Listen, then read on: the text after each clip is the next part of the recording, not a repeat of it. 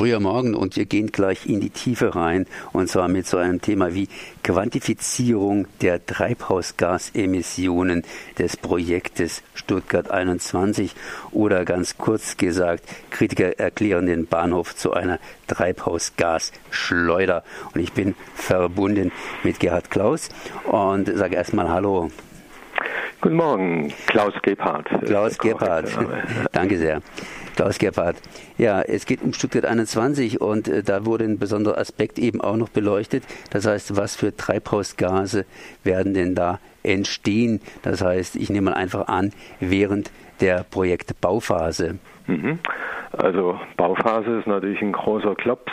Äh, Stuttgart 21 verbraucht ja eine Unmenge von Beton und Stahl der berühmte Stahlbeton und beide Stoffe äh, setzen bei der Herstellung enorme Mengen an CO2 frei.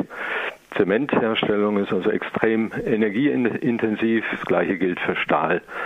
Und äh, unser Gutachter aus München, Herr Karl-Heinz Rössler, der hat nun also die Mengenangaben der Bahn hergenommen, die sie selber also veröffentlicht hat, auch äh, in ihren Projektunterlagen und dann einfach äh, multipliziert eben mit den bekannten Koeffizienten, die vom Freiburger Öko-Institut, also ganz in ihrer Nähe auch, äh, verwendet hat und kommt dann auf eine allein durch den Bau verursachte Menge von 1,9 Millionen Kub äh, Tonnen CO2.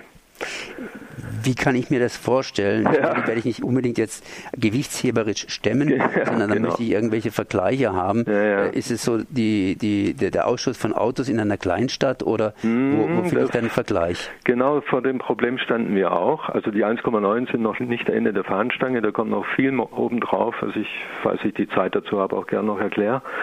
Äh, nämlich durch den Betrieb nachher. Ja, die Bahnen fahren ja dann in relativ engen Tunnelröhren, eingleisigen. In Tunnelröhren ist Luft und die Tunnel sind zum Teil bis zu zehn Kilometer lang, sodass jeder Zug also eine zehn Kilometer lange Luftsäule vor sich herschieben muss, was dann auch nochmal den Energieverbrauch gegenüber der Fahrt an der Oberfläche heutzutage verdoppelt und das dann auf die nächsten 100 Jahre hinaus, weil die äh, Infrastruktur für Bahnen, die neu gebaut werden, eigentlich von der Idee her 100 Jahre lang halten sollen. Wir haben das dann trotzdem nur mal für 30 Jahre hochrechnen lassen und äh, da kommt dann also durch den Betrieb, der obendrein auch noch äh, mehr Höhenmeter dann machen muss, äh, denn die neue Trassierung geht dann über den Flughafen hier in Stuttgart. Früher ging es einfach nur durchs Neckartal, was kaum eine Steigung hat ähm, zwischen Stuttgart und Wendingen nur 20 Meter heute und in Zukunft fährt er 150 Meter hoch zum Flughafen, der Zug, und dann gleich wieder runter ins Neckartal nach Wendlingen. Ähm, also auf die Art und Weise kommen dann durch den Betrieb nochmal dreieinhalb Millionen Tonnen obendrauf im schlechtesten Fall. Wir haben zwei verschiedene Szenarien rechnen lassen, will aber jetzt Ihre Hörer nicht mit vielen Zahlen da überschütten und verwirren. Äh, aber wir hatten genau dann das Problem. Wir hatten dann am Schluss die schlimmste Zahl äh, im Szenario 5,6 Millionen Tonnen CO2-Freisetzung. Und was fängt, was fängt jetzt der Mensch und auch wir selber mit dieser Zahl an? Wir haben genau das gleiche Problem. Und äh, offen gestanden, ich glaube, vor dem Problem stehen sämtliche Klimaforscher dieser Erde, die äh, Alarm schlagen und auf die drohende Katastrophe, die da auf uns zurollt, aufmerksam machen wollen und äh, können auch immer nur ausrechnen, was setzt dieses und jenes alles frei. Und dann kommen immer diese Zahlen raus, die sich kein Mensch vorstellen kann.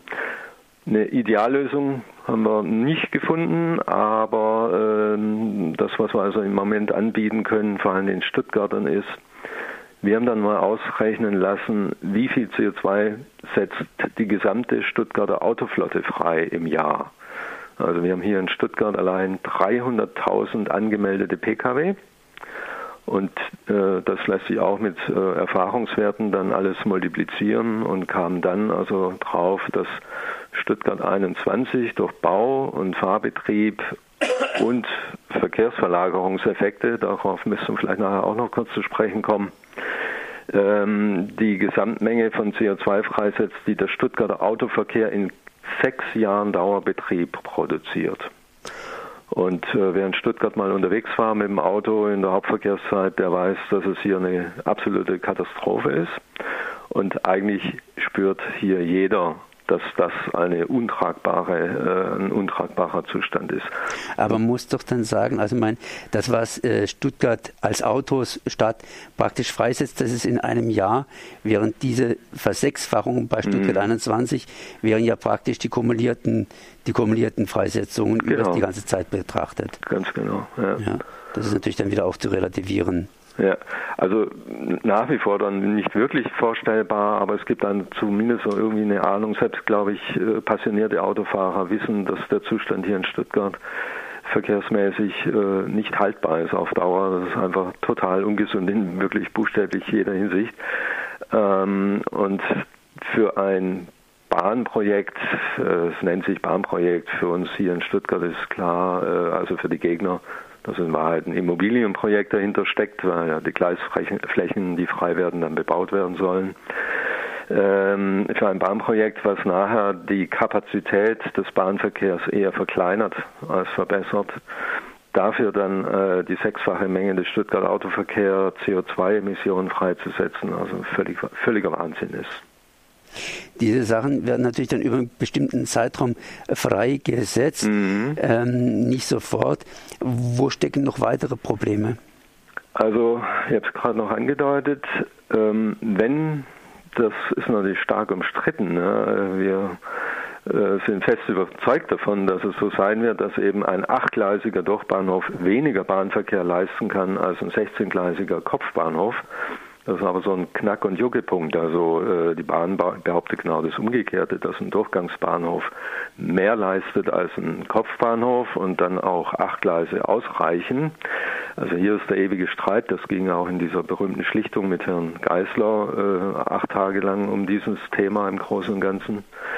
Ähm, wobei ich dazu sagen muss, alle echten Eisenbahner, wir haben hier in unseren Reihen Lokführer und Lokführerausbilder, Eisenbahnexperten aller Art, Ingenieure aller Art, also alle echten Eisenbahner sind absolut überzeugt hier, dass Stuttgart 21 ein Rückschritt in der Kapazität ist. Und wenn das stimmt, und das äh, ist eben auch Bestandteil dieser Studie von Herrn Rössler, das haben wir einfach unterstellt und angenommen, dann kommt es zu einem Verkehrsverlagerungseffekt von der Schiene auf die Straße. Also genau das Umgekehrte, was wir eigentlich uns alle wünschen würden und auch was sich die Bundesregierung wünscht, ähm, zumindest in Sonntagsreden. Und äh, das setzt dann eben über diese langen Zeiträume, äh, in denen diese Infrastruktur benutzt werden soll, dann nochmal Unmengen von Gasen frei. Und äh, das ist eben mit eingeflossen in diese Horrorzahl 5,6 Millionen Tonnen CO2. Dann muss man natürlich noch eine kleine abschließende Frage stellen, mhm, die ganz primitiv ist. Was soll's? Das heißt, Sie stellen Studien auf Studien vor mhm. und rechnen was vor mhm. und die Politik beziehungsweise die Kräfte, die eben daran interessiert sind, beispielsweise die Grundstücke zu nutzen mhm. oder andere, die daran interessiert sind, dass einfach ein Projekt, was angefangen worden ist, eben auch durchzusitzen und durchzusetzen. Mhm. Die sagen einfach, was soll's? Das heißt, wo, äh, wo ist der Sinn und Zweck dieser Studie, außer dass man die Öffentlichkeit darüber informiert? Hm. Das ist ja unser gemeinsames Problem, oder? Nehme ich an, also Radio Dreiecksland würde ich auch mal so einordnen, dass sie mit ihren äh, Dickbrettbohren äh, auch noch nicht durch sind. Ähm, ja, das ist wirklich das große Problem, das würde ich beinahe behaupten, weltweite große Problem, dass die Politik offenbar immer weniger ähm, auf Fakten äh, reagiert und eben ja, ideologisch äh, arbeitet. Und wir haben halt hier, wir leben hier, ich sage immer, wir leben im Königreich des Automobils.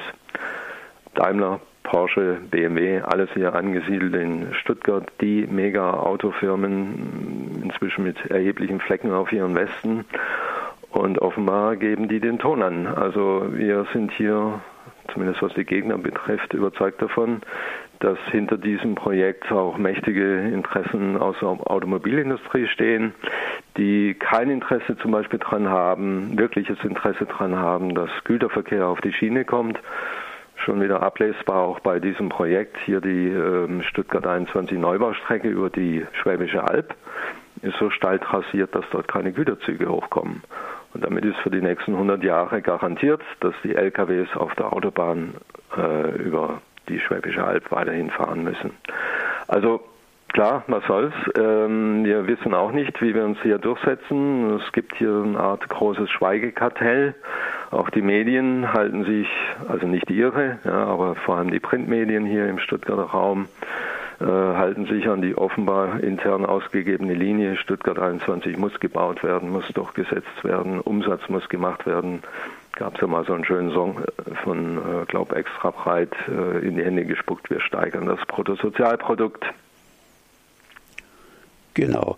Und das sagt hier in diesem Falle Diplomingenieur Klaus Gebhardt aus Stuttgart, ja. Aktionsbündnis gegen Stuttgart 21 und zwar zur Studie Quantifizierung der Treibhausgasemissionen des Projektes Stuttgart 21 im Internet zu finden und nachzulesen. Ich danke mal für dieses Gespräch.